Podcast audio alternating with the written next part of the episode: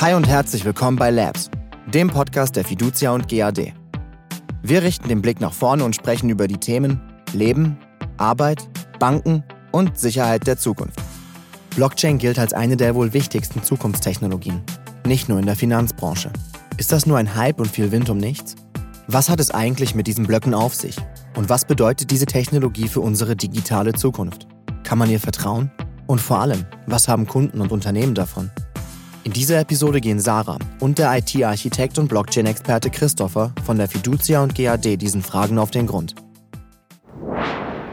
So, ich sitze hier heute mit Christopher, der bei der Fiducia und GAD IT-Architekt ist und sich mit Blockchain beschäftigt. Jetzt habt ihr Christopher schon mal gehört im Podcast zum Thema Kryptowährung von Fintropolis. Und die Präsentation, die er dort mit ähm, Ivo und Marvin gemacht hat, begann mit einer Folie, auf der stand Blockchain ist mega 2017.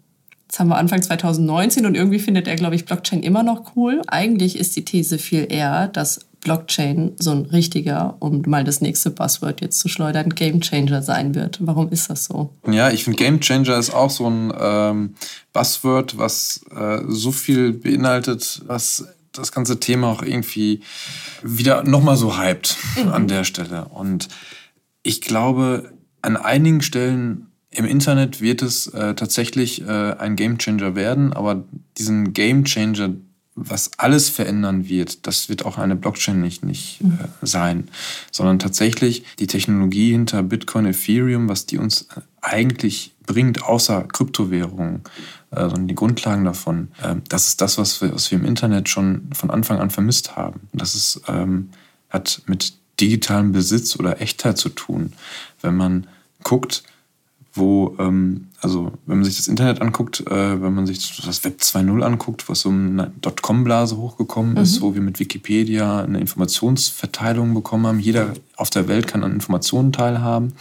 Ähm, wir haben die Technologie, die Webtechnologien quasi massentauglich gemacht. Jetzt 2019, also auch 20 Jahre später fast, ähm, ist das Internet, also so wie wir es jetzt kennen, mit Apps nicht mehr wegzudenken. Mhm. Die Anfänge waren in Web 2.0. Also ist das jetzt dieses Web 3.0, von dem du sprichst? Nee, das ist noch das, das Web 2.0, was wir haben. Ja. Äh, also die Anfänge ja, genau. von vor zwei, also ja. die so 2000 losgegangen sind. Mhm. Äh, äh, ähm, das Aber ist, das nächste große Ding ist Web 3.0. Ist Web 3.0, genau. Und äh, wir reden auch da, Web 2.0, Web 3.0 ist immer so ein bisschen schwierig. Vorher hieß es quasi Internet of Copies. Und bei Web 3.0 geht es um Internet of Value. Mhm. Und zwar, dass ich ähm, durch Blockchain-Technologien, Distributed Ledger-Technologien digitale Werte besitzen kann und das nicht abhängig von einer zentralen Instanz. Im Blockchain-Sprecher ist das dann immer intermediär oder so mhm. etwas. Aber ich kann tatsächlich sowas wie, wie ich das heute auch, auch habe, mit einem Geldschein, den ich in meiner Tasche habe, den besitze ich. Mhm. Und sowas ist eine, Und der ist fälschungssicher? Der ist fälschungssicher, weil wir da, also natürlich kann man den kopieren, aber mhm. dadurch, dass ich da Hologramme drin habe, kann ich halt nachweisen, dass dieser auch echt ist. Ich kann den nicht einfach unter einen Kopierer legen und äh, massenhaft mhm. kopieren, das würde auffallen. Und ähm, ich habe keine, also dieses Bargeld, was wir haben, äh, also der Schein, den kann ich jedem hier geben. Aber wie, wie funktioniert das dann im digitalen Raum? Im digitalen Raum funktioniert das so nicht, weil ich diesen Schein, diesen Geldschein einfach nehmen kann, daraus äh, den fotografieren kann. Und ob ich mhm. den jetzt dir schicke oder äh, jemand anders schicke. Gerne, ja. ja. natürlich, das, das, sagt immer jeder gerne. Ich nehme in meinen Vorträgen auch immer gerne so einen 50-Euro-Schein rein, den will auch jeder haben. Ja.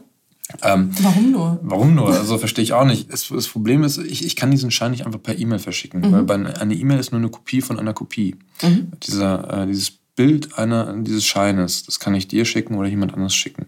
Du weißt aber nicht, ist das jetzt der echte Schein? Ist da vielleicht aus der 5 auch eine 6 gemacht oder so? Weil mhm. wir können ja heutzutage halt auch beliebig verändern, manipulieren etc. Aber und, du hast eine Lösung dafür? Ja, natürlich. Und das ist die Blockchain-Technologie. Mhm. Und das ist das, was quasi auch mit Kryptowährungen geschaffen worden ist.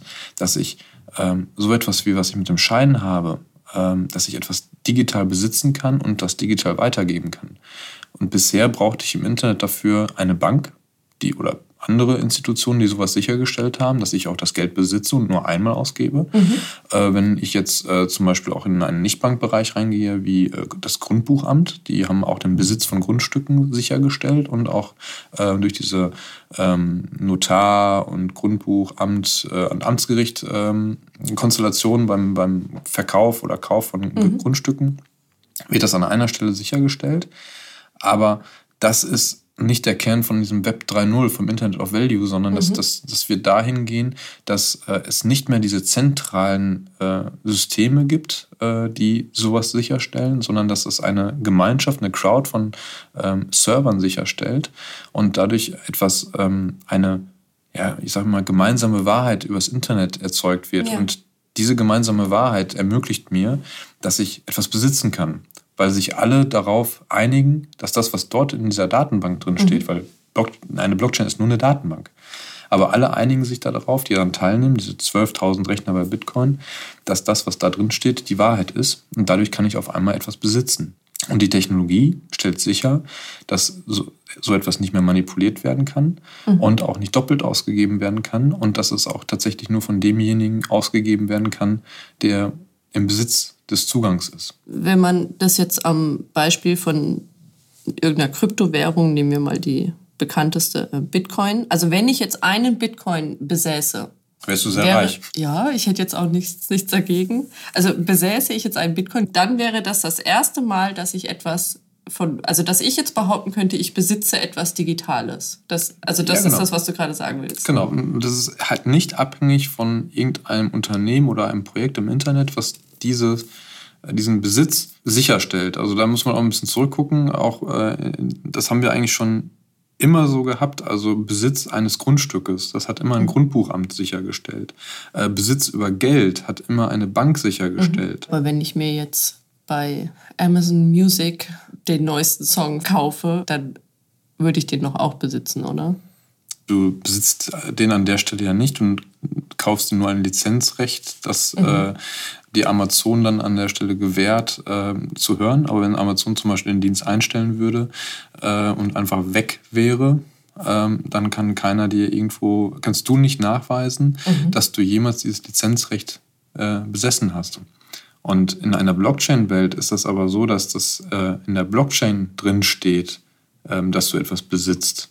Und okay. das dann natürlich dann auch zum Beispiel bei Kryptowährungen auch ausgeben kannst, jemand anders übertragen kannst. Aber auch bei Lizenzrechten ist es so, dass du jemand was über, anders übertragen kannst. Wenn man hingeht und äh, Grundstücke über eine Blockchain verkaufen will, dann überträgst du das, das mhm. den Besitz in der Blockchain an jemand anders. Und wenn ich das jetzt richtig verstehe, ist es so, ähm, wenn ich meinen Bitcoin, den ich habe, auf einer Festplatte speichere und die aus Versehen auf die Müllhalde schmeiße, wie es mhm. da vergangenes Jahr passiert ist, und ich diese Festplatte nicht mehr wiederfinde, dann ist er weg. Ich kann den aber nicht, ich kann keine Sicherungskopie oder sowas ablegen. Das geht nicht, oder? Doch, also das ist ja genau das Schmante. Du hast dann äh, zwei Sachen miteinander verwechselt. Ähm, ja. ja, dann klär mich mal auf, bitte. Zum einen, dass du einen Bitcoin besitzt, mhm. ist auf jedem Rechner dieses Netzwerkes gespeichert. Bei Bitcoin sind das 12.000 Rechner im mhm. Internet weltweit verteilt. Das ist ja gar nicht so viel. Das sind oder? gar nicht so viele, nö. Aber es, also, wenn man natürlich äh, sich mal so Benutzerzahlen anguckt, ist, klingt das nicht viel, aber es ist schon eine beträchtliche Leistung, was mhm. äh, dieses Netzwerk da ähm, als ähm, hinstellt, um eine verteilte, vernetzte Datenbank Das war irgendwas mit, mit Kernkraftwerken, Energiebedarf ja. von einem ganzen Kernkraftwerk oder so. Ja, also natürlich so ein Netzwerk, also weil da auch viel Rechenaufwand für investiert werden muss, damit dieses, damit äh, diese Fälschungssicherheit mhm. Äh, gewährleistet ist, die für die Bitcoin oder Blockchain bekannt ist, brauche ich Energie. Ähm, beziehungsweise eigentlich, wenn man so in die Tiefen reinguckt, brauche ich ähm, ähm, ist es gar nicht, ist es dem Erfinder von Bitcoin gar nicht ähm, darum gegangen. Der ist auch ein reicher Mann, oder? Ja, aber keiner kennt ihn. Und, kann, und, und man kann ja auch. Äh, Vielleicht ist es eine Frau. Vielleicht ist es auch eine Frau. Ach, das wäre das ist Also wer ihn findet, mhm. also der besitzt auch noch am meisten Bitcoin, glaube ich. Dem ist es nicht darum gegangen, äh, dass viel, viel Rechenaufwand verbraucht wird, sondern wenn man da ein bisschen tiefer reinguckt, ist es ihm darum gegangen, dass zum Beispiel diese Blöcke, also die Miner, mhm. dass diese Blöcke alle zehn Minuten erstellen können, damit keiner irgendwo äh, einfach schneller ist als der andere. Und ich sage immer ganz salopp, die CPU-Hersteller müssen einfach die Energiekosten ihrer CPUs senken. Und dann, Habt ihr gehört? Bitte senkt die Energiekosten eurer CPUs. Dann, dann äh, würde das Problem des Energieaufwandes mhm. dann äh, deutlich reduziert werden. Das, es geht eigentlich nur darum, dass, dass, diese 10 Minuten bei Bitcoin eingehalten werden. Bei anderen Projekten, Ethereum, ist es deutlich weniger. Aber es geht tatsächlich nur darum, dass das ähm, Zeiten eine wichtige Rolle spielt. Weil wenn ich so ein Netzwerk habe, ein globales mhm. Netzwerk, ähm, was ähm, dann natürlich auch ähm, sich miteinander verbinden muss und austauschen muss und ähm, solche Informationen hin und her schieben muss, dann brauche ich Zeit. Und mhm. dem, dem Autor ist es eigentlich im Prinzip nur darum gegangen, dass das, diese Erstellung der Blöcke immer nur zehn Minuten dauert. Damit ich kein, kein, äh, keine Flut, also Flat-Attacken habe, DDoS-Attacken habe, sonstiges. Darf ich mal kurz eine verrückte These aufstellen? Ja. Kann es eigentlich sein, dass diese ganze Blockchain-Thematik irgendwie noch nicht irgendwo angekommen ist, weil es einfach keine Sau versteht, was das eigentlich ist und wie das funktioniert? Ja, natürlich. Also weil natürlich auch viele Begriffe auf einmal neu auftauchen, also Miner, Blöcke, Blockchain, äh, Smart Contracts, alle diese Begriffe tauchen auf einmal auf, die zum Teil aber auch ähm, Konzepte sind, die schon seit vielen Jahren in der IT vorhanden sind. Mhm. Die haben nur einen neuen Namen bekommen, einen besser klingenden Namen vielleicht bekommen und einen, einen verkaufsfähigeren Namen bekommen, äh, ver verschleiern aber vieles. Und die Miner zum Beispiel bei Bitcoin sind einfach diejenigen ähm, Rechner im Netzwerk, die diese äh, äh, neuen Blöcke erzeugen dürfen, also die Seiten bei diesem Hauptbuch erzeugen. Mhm. Und weil also wenn das Buch zu voll geschrieben ist, brauche ich neue Seiten, damit ich wieder was reinschreiben kann. Genau, richtig. Okay. Und es darf nicht jeder machen. Es können nur diejenigen machen, die sich Miner nennen. Und diese Miner müssen halt ähm, sehr viel Rechenaufwand äh, leisten. Mhm. Und wenn, Wie kann ich denn Miner werden? Mache ich dann eine Ausbildung und dann bin ich Miner? Du kannst, du kannst einfach nur, das ist das Tolle an diesem Netzwerk, du kannst die Software runterladen, auf deinen Rechner installieren und ins Internet hängen und du bist automatisch Miner. Mhm. Und kannst damit Geld verdienen, weil das, was die. Äh, ich muss aber dafür meine Rechenleistung oder so zur genau, Verfügung stellen. Okay. Genau. Du kannst aber, du bist in Konkurrenz, wenn du jetzt einen Laptop nimmst, bist du in Konkurrenz zu den super High-End Großrechnermaschinen der Universitäten, zum Beispiel in China. Hast du von diesem Rechenzentrum gehört, was sie in Norwegen irgendwie in so einen Berg reingebaut haben? Völlig genau. crazy. Ja. Aber dagegen bist du dann in Konkurrenz. Deswegen hast du wahrscheinlich gar keine also Chance mit deinem, mit deinem Laptop dagegen zu arbeiten, aber du wärst halt auch meiner. Du würdest es versuchen. Kläglich scheitern, aber du würdest es versuchen. Ja, nicht mal iTunes läuft auf meinem Rechner stabil, ne? Genau. Und was ich gerade sagte, was die machen, äh, sind halt mit kryptografischen Methoden, ähm, stecken die da sehr viel Aufwand rein, dass jede einzelne dieser Blöcke oder dieser Seiten in diesem Hauptbuch mhm. nicht mehr veränderbar sind. Die Blockchain, das ist ja für Nicht-Techies wie mich ähm, sehr abstrakt. Und ich frage mich die ganze Zeit, was sind das bitte für Blöcke, die da irgendwo rumliegen sollen? Kann man das irgendwie mal ein bisschen greifbarer erklären? Mhm. Also kurz gesagt ist eine Blockchain eigentlich nichts anderes als eine Datenbank, in der gespeichert wird, wie viel Guthaben du in Bitcoins mhm. zum Beispiel besitzt.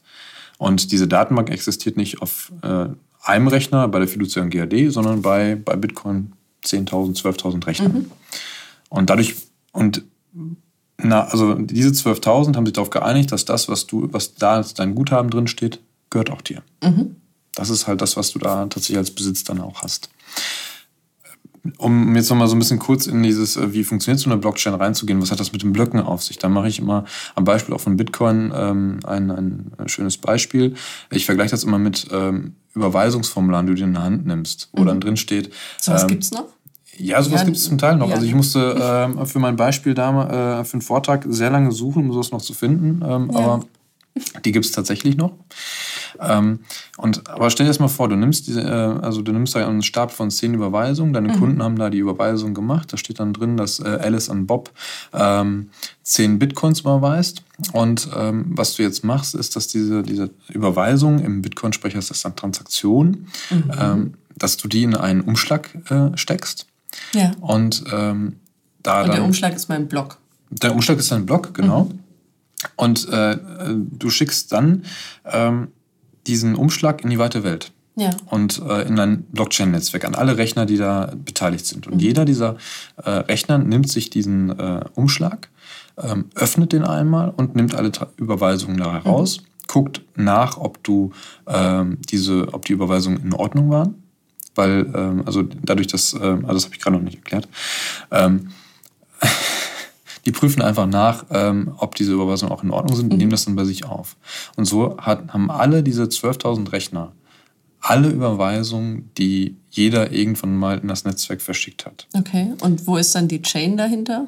Die Chain dahinter ist also ähm, ein ganz lustiges Beispiel, wenn du so einen Stapel von äh, ähm, Briefumschlägen hast, wo überall die Überweisungen drin sind ähm, und die fallen dir mal runter.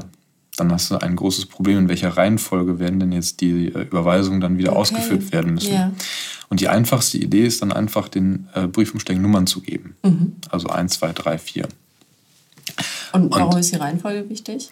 Ähm, ja, wenn du ähm, zum Beispiel, ähm, die Reihenfolge ist wichtig, wenn du zum Beispiel äh, fünf Bitcoins ausgeben willst und du hast vorher zehn Bitcoins bekommen, Mhm. Ach so, ja. Okay. kannst du das machen. Ja. Wenn diese Überweisungen auch einmal vertauscht werden, weil der Stapel durcheinander gekommen ist, dann willst du 5 Euro überweisen, obwohl du das Guthaben gar nicht hast und dein Guthaben kommt erst später. Und die, 10 Euro. die Durchnummerierung ist dann, ähm, also die, die Kette, äh, wenn man so will, ist eigentlich diese Durchnummerierung, die eine Reihenfolge festlegt, Genau, in der und- Dinge dann getan Richtig. Und der Clou ist aber bei, bei Blockchain, dass nicht einfach nur eine stumpfe äh, Nummerierung stattfindet, sondern dass von jedem dieser Umschläge ein digitaler Fingerabdruck erstellt wird, mit einer sogenannten Hashwert-Funktion. Das heißt, wir können aus dem kompletten Inhalt dieses Briefumschlages ähm, können wir einen digitalen Fingerabdruck machen. Wenn da irgendwie nur aus einer 0 eine 1 gemacht wird, gibt es einen neuen Fingerabdruck. Und dieser Fingerabdruck wird quasi an den Nachfolger ähm, Briefumschlag weitergegeben. Und dieser Brief und, und kommt dann auch damit rein. Und das ist die Kette, die dann dadurch erzeugt wird. Also ich kenne quasi der, der, der Nachfolge Briefumschlag kennt seinen Vorgänger davon. Und jeder dieser Rechnerknoten prüft auch, ob ich den Vorgänger habe, damit ich diese Reihenfolge sicherstellen kann. Und der, ähm, was ganz spannend daran ist, was, warum das äh, dann als fälschungssicher gilt, ist, dass in, dieser, in diesem Fingerabdruck, den ich erzeuge von einem Briefumschlag, äh, fließt auch der Vorgänger-Fingerabdruck ein. Und dadurch entsteht eine immer stärker werdende Kette, die also quasi mit jedem Block, den Ja. ich dranhänge an diese, oder jedem Briefumschlag, den ich dranhänge, entsteht eine immer stärker werdende Kette von diesen Briefumschlägen. Das heißt, wenn ich jetzt mal böse sein will und ich möchte ein paar Überweisungen ein bisschen verdrehen und fälschen, müsste ich in diesen äh, Briefumschlag reingehen, der diese Originalüberweisung äh, am enthält, Anfang. ganz am Anfang, Ja. und müsste dann quasi die, meine Fälschung machen, mache aus der 5 eine 6. Und dadurch wird sich aber der Fingerabdruck des Briefumschlages ändern und dadurch in der ganzen Kette auch. Und das funktioniert nicht. Das funktioniert, du kannst das machen. Aber dadurch, dass äh, bei Bitcoin diese Miner, ähm, die diese Briefumschläge äh, erstellen und paketieren, ähm, auch parallel weiterarbeiten, ähm, ist die Wahrscheinlichkeit, dass du ähm, quasi diese Fälschung machst und dann dahinterher rennst und ähm, ist so verschwindend gering, dass das fast praktisch unmöglich ist. Und dadurch kommt das mit bei Blockchain daher, dass das als fälschungssicher gilt. Das gilt aber natürlich nur so lange, wie genügend Server im Netzwerk dann auch tatsächlich diese gutartigen äh, Transaktionen machen. Jetzt habe ich ähm, kürzlich mal irgendwie in einer Doku gesehen, dass es in verschiedenen Städten, vor allem auch in Europa, solche Bitcoin-Wechselautomaten gibt. Da kann ich irgendwie einen 10-Euro-Schein reinschieben und kriege dann den Gegenwert in Bitcoin irgendwie auf mein Smartphone und kann damit tatsächlich in Frankfurt gibt es ein Café, ähm, meinen Kaffee bezahlen. Glaubst du, das setzt sich durch?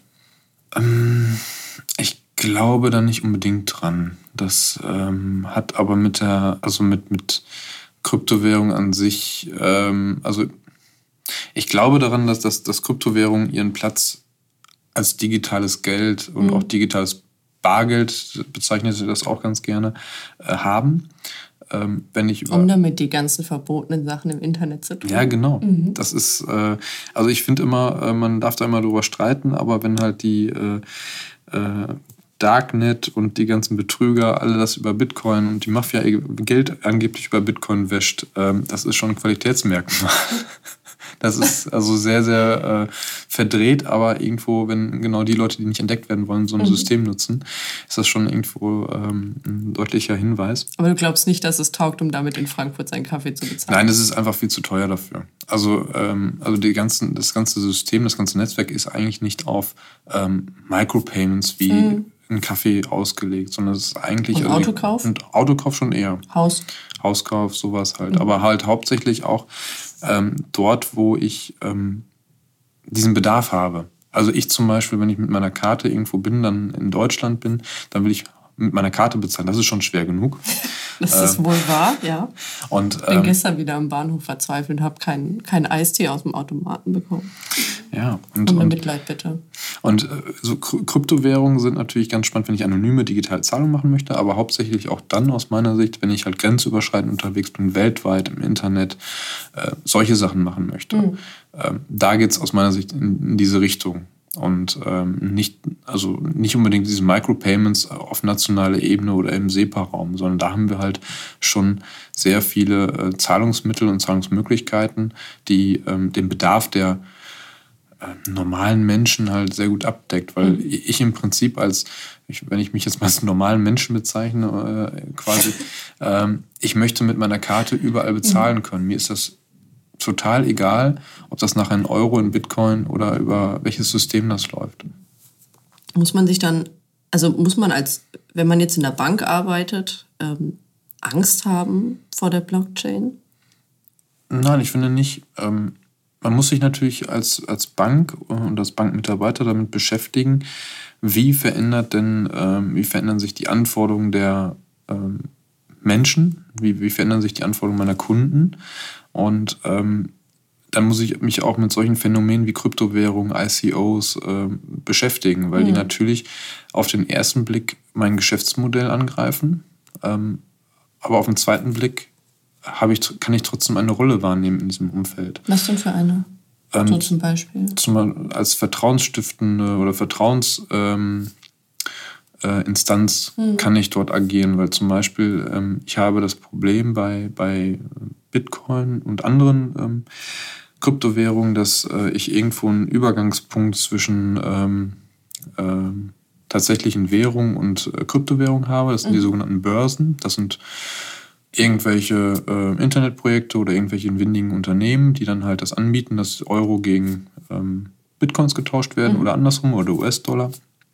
Und da gab es halt schon ganz viele äh, Hacks solcher Börsen. Es gab äh, Börsenbesitzer, die einfach mit dem Geld abgehauen, also mit den, mit den Kryptowährungen mhm. abgehauen sind. Äh, letztens war doch aktuell, glaube ich, noch so ein Fall in Kanada, dass ein Börsenbesitzer, der alleine das Passwort äh, äh, kennt ähm, für, für diese Private Keys mhm. und äh, wo dann auch das Guthaben der Kunden quasi mit drauf gespeichert ist und der ist verstorben. Man hat es nirgendwo oh. aufgeschrieben. Das, das, das ist halt eines der großen Probleme bei äh, Kryptowährung oder Blockchain. Ich kann zwar ohne Konto jederzeit mir da ähm, Zugriff äh, erschaffen. Ich bin aber als, ähm, ich muss bei mir den Zugang ähm, speichern durch zum Beispiel so einen Private Key oder einen Public Key. Also es gibt in der, in der Blockchain-Welt, gibt es, äh, weil das eben verteilt ist, gibt es kein, kein Institut oder kein, kein, keine Bank, mhm die, wo ich anrufen kann und sagen kann, ähm, ich habe mein Passwort vergessen.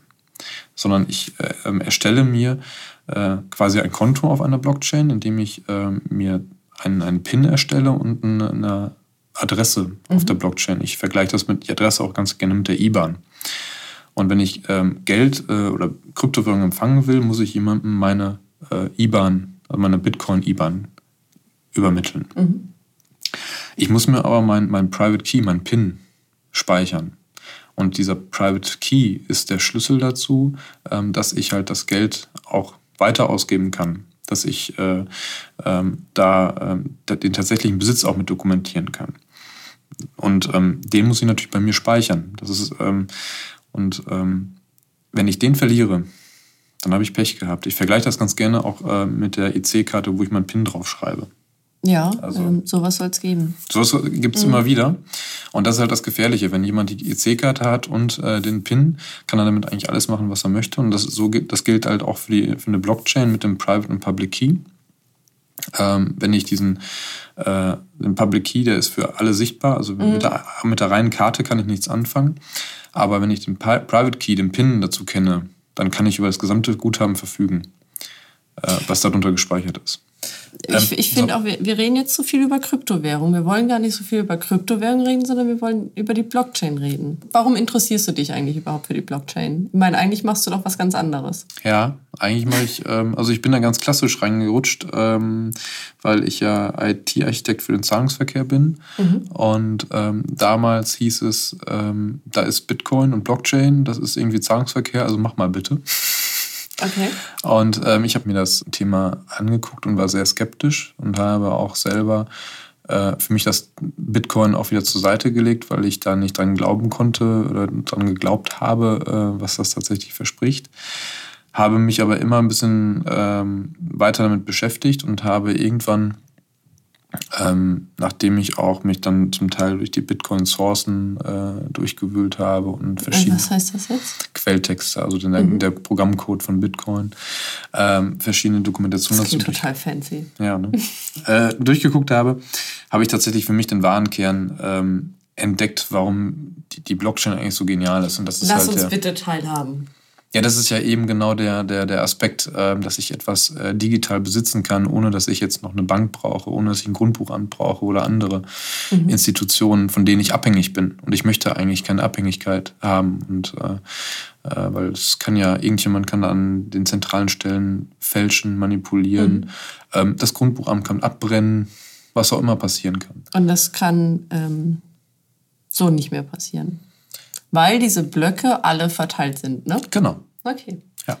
Wenn wir mal abseits von Kryptowährungen und der Finanzbranche gucken, welche Branchen beschäftigen sich denn noch mit Blockchain und ähm, was sind da so die Einsatzszenarien? Also wir müssen da unterscheiden zwischen dem, was in der Kryptoszene im Internet passiert und dem, äh, den Anforderungen und den äh, äh, Bewegungen äh, im Unternehmensbereich. Also selbst wir im, also man sagt auch, dass die, die ähm, im Internet sind permissionless Blockchains, also wo jeder Zugriff drauf haben kann. Aber wenn wir bei Unternehmen ähm, äh, und Branchen quasi äh, hingehen. Da hast du so eine geschlossene Benutzergruppe. Genau, ne? das ist dann sind geschlossene Benutzergruppen, wenn sagen wir auch Permissioned Blockchain dann zu. Das heißt also, ich habe dann tatsächlich Unternehmen, die zusammenarbeiten wollen, die vorher vielleicht auf einen technischen äh, Dienstleister angewiesen sind, der so eine Echtheit äh, zertifiziert ähm, oder garantiert. SWIFT ist so ein Beispiel im Finanzbereich ja. die einfach nur dafür da sind oder zum größten Teil dafür da sind, sicherzustellen, digital oder elektronisch, dass ähm, die Transaktionen auch so ähm, verarbeitet werden und ähm, dass diejenigen auch, auch kennen. Und das ist einfach, ähm, das, das muss man unterscheiden und dann muss man hingehen, wenn man diese, ähm, diese auch Konsortium-Blockchains genannt ähm, äh, im Unternehmensbereich hingeht, dann kann ich das, diese äh, Blockchain als Datenbank nutzen und mit sogenannten Smart Contracts dann meine Geschäftslogik implementieren dort. Was sind äh, Smart Contracts? Ähm, Smart Contracts, also ist auch, ähm, wir haben das am Anfang mal gesagt. Ich weiß, so, es sind keine schlauen Verträge. Ne? Genau. Ja. Es ist, ich finde es auch äh, total cool. Ähm, wir haben ja am Anfang gesagt, dass das äh, auch bei Blockchain ganz viele Begriffe äh, auftauchen, die neu sind, die aber im Prinzip auf Prinzipien beruhen, die schon immer da waren. Smart Contracts sind, äh, wie du sagst, sagtest, keine schlauen Verträge. Es ist einfach nur Programmcode, der ausgeführt wird auf der Blockchain. Der liest von der Blockchain und ähm, wenn der Programmcode ähm, durchgelaufen ist, dann schreibt er wieder das Ergebnis auf die Blockchain drauf. Und was da in diesem Smart Contract passiert ist, dass ich dann einfache Regeln aufbauen kann, wenn das passiert, dann soll das passieren. Und damit kann ich eine Vielzahl von Geschäftsprozessen abbilden. Also zum Beispiel, wenn die Ware eingetroffen ist, dann wird bezahlt. Wenn folgende Prozessschritte durchgeführt worden sind, dann wird das, äh, der, der, der Fall genehmigt. Das kann ich in diesen Smart Contracts programmieren. Und was, was das ja, neu, also es, Programm, Computercode, Programmcode kennt jeder, also das ja, machen wir ja auch überall, aber der, der, der Vorteil ist, dass ich das ähm, auf die Blockchains ähm, verteilen kann und dieser Programmcode quasi auf jedem Blockchain-Knoten existiert und von dort auf den, von den Blockchains liest und schreibt. Und das ist ein sehr großer Vorteil, weil dann bin ich nicht mehr, auch nicht mehr abhängig von irgendwelchen Verfügbarkeiten zentraler Instanzen, sondern kann dann quasi den Geschäftscode überall ausführen, wo ich den gerade benötige, in der ganzen Chain. Ähm, das klingt ja nach so rudimentären Anwendungsszenarien. Also ist das was, was unsere Geschäftswelt irgendwie revolutionieren wird, überall, wo äh, irgendwelche Prozesse über irgendwelche ähm, Systeme laufen, kann man sowas einsetzen oder sind da bestimmte Branchen irgendwie prädestiniert für? Ähm, da sind natürlich, also man kann das einsetzen, gerade im unternehmensübergreifenden ähm, Einsatz. Äh, überall da, wo eigentlich heute noch Papier benötigt wird. Weil bei Papier, ähm, Papier ist heute unser einziges, unsere ein, einzige Möglichkeit, ähm, eine gewisse Echtheit darzustellen. Weil ein Papier, wenn ich ein Papier nehme, kann ich eine Unterschrift draufsetzen, ich kann Siegel draufsetzen, ich kann sowas, äh, kann einen Stempel drauf machen und dadurch habe ich, weiß ich, oder ein Hologramm drauf machen und dadurch weiß ich, dass dieses Dokument echt ist. Ja. Und ähm, besonders diese Branchen, die ähm, auf diese Papierverarbeitung angewiesen sind, wie zum Beispiel Logistikbranche, wo ich ähm, Frachtpapiere habe, wo mhm. ich ähm, diese Frachtpapiere von Zollamt zu Schiff, zu Logistik, mhm. zu ähm, Bank dann auch und zum, zum Händler kommen. Ja. Überall solche äh, Prozesse, die sind äh, super geeignet für eine Blockchain, weil die Blockchain mir dort an der Stelle eine Echtheit garantieren kann und eine Prozessabwicklung garantieren kann. Die Prozesse sind aber, deswegen sagen wir auch mal, es gibt, wird nicht so die Killer-App für Blockchain geben, weil es eigentlich nur eine äh, neuartige Prozessmaschine ist, um unternehmensweite Proze oder unternehmensübergreifende Prozesse abzuwickeln. Und äh, die, du hast gleich vorhin nochmal nach, nach den Branchen gefragt. Also das sind halt genau diese Branchen, die halt äh, heute noch auf Papier angewiesen sind. Logistik, Supply Chain, aber natürlich auch Finanzwesen. Wenn mhm. wir gerade im Finanzwesen in diese Branchen reingehen, weil wir sind ja eine Art Querschnittsfunktion für die Industrie, für ähm, andere Bereiche etc. Und auch Industrie ist ähm, da Ersatzteil ist ein großer Player an der Stelle. Ersatzteilmanagement, ähm, die die Echtheit von Ersatzteilen ähm, kann darüber auch verifiziert werden. Ähm, Pharmaindustrie, ähm, die dadurch auch die die Pillen-Echtheit äh, ähm, zertifizieren wollen oder garantieren wollen, sind da im Gespräch. Also sind wirklich tatsächlich viele Branchen die nach der Finanzbranche damit angefangen haben, diese Technologie für sich als ähm, sehr wertvoll zu erkennen und äh, das finde ich gut. Aber weißt du, ob die irgendwie alle noch so im, im Forschungsstadium sind oder wird es irgendwie schon ähm, an der einen oder anderen Stelle irgendwie erfolgreich eingesetzt? Das ist eine, also auch wenn wir jetzt zehn Jahre damit mit Bitcoin und mit der Technologie unterwegs sind, ist es noch für den Unternehmensbereich eine sehr junge Technologie. Mhm. Das heißt, wir sehen da ähm, viele Projekte, die ähm, im Prototypstadium sind, die sowas ausprobieren, aber auch schon Projekte, die tatsächlich produktiv laufen. Warum dauert denn das so lange? Ähm, ja, die, die äh, Lernkurve ist halt ähm, aufgrund des Hypes sehr, mhm. sehr schwierig, weil der Hype hat so viel versprochen. Dann haben sich alle da drauf gestürzt und dann erstmal gemerkt, was tatsächlich die Blockchain überhaupt mir ermöglicht. Mhm. Und vielleicht und auch nicht, nicht ermöglicht. So fancy, wie, genau. Wie alle dachten, ja. Es ist keine Killer-App, wo ich eine super Oberfläche mit habe und wo das total super läuft und so, sondern es ist einfach eine reine Prozessmaschine die wir da haben. Und da kann ich halt im Moment nur noch, ähm, oder kann ich im Moment damit argumentieren, es spart mir Kosten, es äh, macht meinen Prozess effizienter, aber dann habe ich automatisch mhm. auch die, die, den Vergleich zu den herkömmlichen Systemen. Ich glaube aber auch daran, dass das wie damals 2000 mit dem Internet eine ähnliche Entwicklung nehmen wird, dass wir heute, müssen wir nur das heute sehen, den Status quo. Und wenn wir uns mit der Technologie immer weiter beschäftigen, das tun wir ja auch hier bei uns im Haus, mhm. ähm, und damit auch die Hand haben, dass wir in vielleicht fünf bis zehn Jahren auf einmal ganz neue Geschäftsmodelle damit entwickeln können. Das haben wir ja im Internet auch gesehen, ja. was jetzt dann auf einmal mit dem iPhone, mit den Apps halt rausgekommen ist. Und da mischst du dann mit? Da mischen wir natürlich dann auf jeden Fall mit. Da wollen wir natürlich dann auch vorne dabei sein, weil wir waren ja auch immer ähm, bei solchen Entwicklungen auch technologisch äh, vorne dabei. Mhm.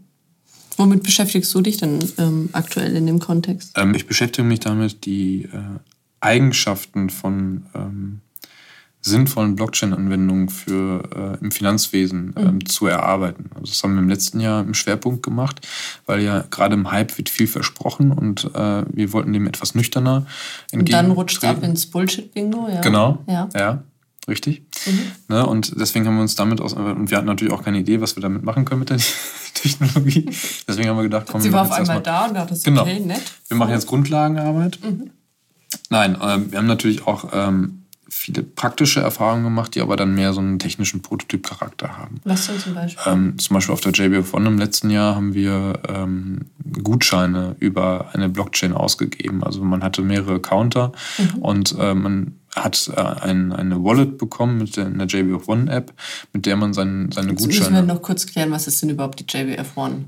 Ähm, das ja, ist so ein, genau. so Techie-Kongress, ne? Das ist ein Techie-Kongress von der äh, Fiducia und GAD äh, in München jedes Jahr, wo wir halt auch die Entwicklung in der Fiducia GAD darstellen und zeigen und auch ähm, über weitere ähm, spannende Themen im ganzen Umfeld mhm. Einen Kongress abhalten. Genau, und da sind immer so knapp 1000 Leute und Genau. die kriegen so ein Goodie-Bag. Weil Genau. das ist meistens der einzige Grund, warum man auf Kongresse geht. Es gibt nämlich Geschenke. Genau, es gibt Geschenke und äh, die armen äh, Kollegen von der Orga durften immer äh, diese Gutscheine als Papierschnipsel äh, ausschneiden und auf jeden dieser 1000 Das Sitze. klingt aber auch voll oldschool.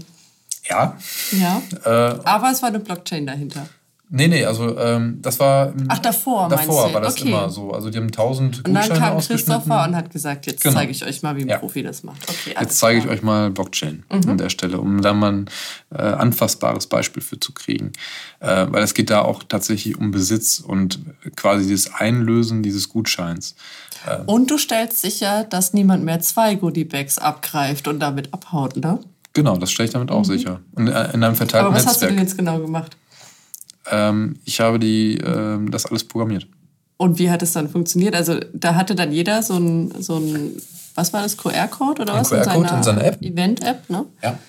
Und äh, damit konnte dann zu einem äh, der äh, vier Counter kommen, die halt alle, jeder dieser Counter hat halt einen eigenständigen Blockchain-Knoten äh, dargestellt und zusammen haben die das Netzwerk aufgebaut. Und wenn ich zu einem einen äh, Counter gegangen bin, wurde der, der QR-Code gescannt. Dann hat ähm, die Software ähm, in der Blockchain nachgeguckt, ob ähm, der Gutschein bereits eingelöst worden ist. Und wenn er nicht eingelöst worden ist, dann Also ähm, falls er eingelöst wurde, hat derjenige eins auf die Finger bekommen. Genau, dann Und- Mhm. kam da was ganz Großes Rotes raus. Ähm, nein, die, er darf nicht nochmal eine, ähm, ein Goodie-Bag abbekommen. Und ansonsten kam da halt ein äh, grüner Pfeil oder Mhm. ein grünes Häkchen. Ähm, Und dann hat sich wieder einer von diesen Azubis, die die Taschen gepackt haben, gefreut, weil er so eine Tasche aushändigen durfte. Genau, Cool. richtig. Ja, das hat uns aber auch, wir haben da auch eine ganz lustige Geschichte gehabt. Ähm, der äh, Gerd Müller, der Bereichsleiter äh, von Architektur und Innovation Mhm. in der Fiducian GRD, hat äh, auf der Keynote seinen QR-Code gezeigt ähm, Ja. auf dem Beamer. Und was ist dann passiert? Und äh, dann wollte er sein Goodiebag abholen. Und, Oh, äh, lass mich raten, er ist ohne Goodiebag nach Hause gegangen. ja. Ähm, Aber es zeigt natürlich auch, dass zu dem Beispiel, was wir gerade hatten, äh, wenn ich natürlich ähm, den QR-Code abscanne, zum Counter hingehe und ähm, so tue, als wäre ich derjenige, habe ich als Technologie keine Handhabe.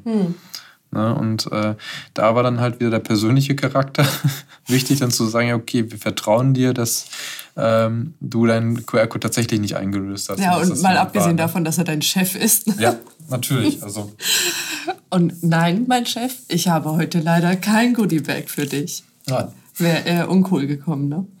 Ja, aber da hat er dann auch mal die ähm, Problematik gesehen, dass man seinen QR-Code nicht auf der Beamer der Keynote zeigen sollte. Habt ihr den Schuldigen gefunden, wer den zuerst eingelöst hat? Geht Ja. das? Also es haben wohl äh, einige äh, die Gunst der Stunde genutzt und ein ähm, Foto des QR-Codes gemacht. Aber die tatsächliche Einlöserin ist dann äh, am Abend äh, noch zum Gerd gegangen und hat gesagt, äh, ich war's, ich wollte sie nur darauf hinweisen, äh, dass es nicht gut ist, einen QR-Code äh, Ach, echt? zu zeigen. Ja. Gleich mal noch so hinterhergetreten. Ja. Geil. Eines brennt mir noch wirklich unter den Fingernägeln. Wer zur Hölle sind Alice und Bob? Ja, ähm, wir sind ja Techies manchmal und ähm, wenn wir ähm, solche technischen ähm, Sachverhalte wie Überweisungen abbilden wollen, dann machen wir ganz schnell mal A überweist an B. Und irgendjemandem in der Blockchain-Welt war das zu langweilig und hat daraus Alice und Bob gemacht. Finde ich auch ganz gut, das macht es ein bisschen bildhafter. Okay, ähm, wir, wir haben jetzt unheimlich viel über, über Blockchain gehört, über Kryptowährung, ähm, darüber, wie man sie vielleicht zukünftig mal einsetzen kann und warum das alles so ein bisschen lange dauert. Und jetzt müsst ihr euch vorstellen, ich stelle dem Christopher hier gerade so eine Glaskugel auf den Tisch und die darf er jetzt so ein bisschen reiben. Wie geht's denn weiter? Wo stehen wir denn in ein paar Jahren mit der Blockchain-Technologie? Was sagt deine Glaskugel dazu? Also meine Glaskugel sagt, ähm, dass wir erstens äh, sogenannte Tal der Ernüchterung noch äh, reingehen werden. Und, Sind wir äh, da nicht schon? Es ist ja. immerhin 2019, ne? Pff, Natürlich Blockchain sind wir so dabei, 2017. aber ähm, die Krypto, also das ist halt auch dieser, äh, diese Lebenszyklen, die da immer ge- rumgeistern, äh, gelten für Unternehmen. Hm. Wenn man sich die, die Kryptoszene mal anguckt, ähm, die hat diese Teil der Ernüchterung gerade gar nicht. Also klar, natürlich Spekulationsblasen, aber technologisch sind die da immer noch am Weitermachen. Das heißt, ich glaube schon daran, dass man diese Internetprojekte nicht aus den Augen verlieren darf, weil die ähm, tatsächlich ähm, Geschäftsprozesse radikal neu denken gerade. Ja. Und da muss man dabei sein, weil es danach tatsächlich heißen könnte, dass ähm, Banken oder andere Funktionen äh, oder Unternehmen, die Funktionen erfüllen, irgendwo nicht mehr benötigt werden, weil das halt eben im Internet einfach gemacht wird. Mhm. Ähm, wir haben dann natürlich auch ein Problem damit, es gibt im Internet keine Regierung, die einfach sagen kann, ihr dürft das jetzt nicht mehr machen. Noch nicht. Noch ja. nicht. Also das ist natürlich auch so ein Problem. Also wir können natürlich mit unserer deutschen Regulierung äh, dagegen arbeiten, aber im Internet machen die es einfach. Ja. So. Und das ist halt so ein, so ein Thema, wo, wo wir auch als, als Gesellschaft und auch äh, Bankenwelt ähm, auch ein Auge drauf haben müssen, dass die ganze Welt nicht einfach an uns vorbei ähm, weitermacht. Und ich glaube schon, dass wir im öffentlichen Bereich ähm, Kryptowährungen als digitales Bargeld Mhm. äh, irgendwann äh, im, im ja, grenzüberschreitenden Bereich im Internet sehen werden. Und ich glaube auch daran, dass wir ähm, sowas wie äh, Besitz, Urkunden ähm, in öffentlichen, zugang öffentlich zugänglichen Blockchains ähm, sehen werden. Dazu zählen auch vielleicht so Bildungsabschlüsse, die dann halt quasi ähm, da damit dokumentiert werden und auch abgesichert werden. Ähm, Im Unternehmensbereich muss man da äh, ein bisschen langsamer ähm, oder gucken, beziehungsweise im Unternehmensbereich muss man dann äh, gucken, was damit passiert. Ich glaube, gerade in Branchen, die viel noch mit Papier arbeiten, die ähm, noch nicht so stark vernetzt sind wie die Finanzbranche, ähm, die auch noch nicht so stark digitalisiert ist wie die Finanzbranche. Ähm, da wird die Blockchain perspektivisch in fünf bis zehn Jahren Prozesse beschleunigen, verbessern, äh, transparenter gestalten und auch ähm, kostengünstiger an den Stellen äh, machen. Ähm, das war jetzt ganz viele tolle Buzzwords in einem. Nein, ich glaube schon daran, dass das äh, ein, ähm, was, was die Prozesslandschaft und das, äh, also als Tool schon ein Game Changer, Changer sein wird, weil wir da tatsächlich da die Möglichkeit haben, unternehmensübergreifend auf einer Datenbasis zu arbeiten. Und wir müssen uns ähm, und die Technologie sichert ab, dass keiner davon einfach mal eben so zu seinen Gunsten etwas ändert. Das ist einfach das Problem, was wir mit der heutigen Technologie noch haben. Ähm, das Wort zum Sonntag war das jetzt. Ja. Ähm, und bevor wir äh, jetzt aufhören, ich werde jetzt gleich in, in mein Büro zurückgehen, bevor wir alle hier Feierabend machen und in etwa siebeneinhalb Jahren äh, einen Termin einstellen, damit wir dann nochmal drüber reden, was aus dieser Prognose geworden ist. Ich hoffe, ihr schaltet dann wieder ein in siebeneinhalb Jahren. Ja, gerne. Ich würde mich freuen. Das war die Talkrunde zu der Blockchain-Technologie mit Sarah und Christopher von der Fiducia und GHD. Ich hoffe, ihr hattet viel Spaß beim Zuhören. Bis zum nächsten Mal bei Labs, dem Podcast der Fiducia und GHD.